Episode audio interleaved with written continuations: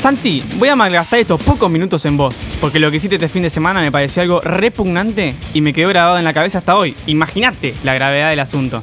Primero que nada voy a aclarar que admiro completamente las ideas raras, las apoyo. Para dejarlo bien en claro, soy parte de Pica en Punta, acá todos somos así. Me parecen excelentes las jugadas de pelota parada, bien elaboradas o los esquemas tácticos planteados solamente para contrarrestar al rival. Ahora, lo que hiciste vos es aberrante. ¿Cómo vas a comer los panchos con mostaza y ketchup? Que le pongas mayonesa sola, bueno. O algún otro aderezo solo, bueno. Mayonesa y ketchup normal, mayonesa y mostaza también, aunque cada vez seamos menos los amantes de la mostaza. Está bien igual, incluso avalo los que no comen sin nada. Me parecen raros pero se admiten. Ahora, como lo comes vos, debería considerarse un delito. Para que entiendas, es como volver a tener a Messi, Suárez y Neymar y poner a jugar a dos y que sean Suárez y Neymar. Está bien, capaz es rico y rinde, pero es raro.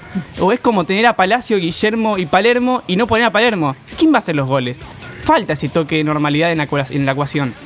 La verdad que no sé qué hacer con vos, Santi. Yo creo que fuiste la principal causa del empate de Argentina y Chile.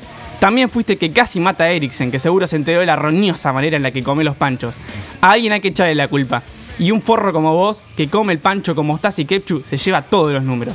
Yo la verdad que no te entiendo, Santi. Incluso parece que vos sos el que maneja la AFA, porque tenías tres DTs en carpeta para elegir. Caloni, Samuel y Aymar. ¿Y qué hiciste vos? Terminaste eligiendo al salchicha de Scaloni.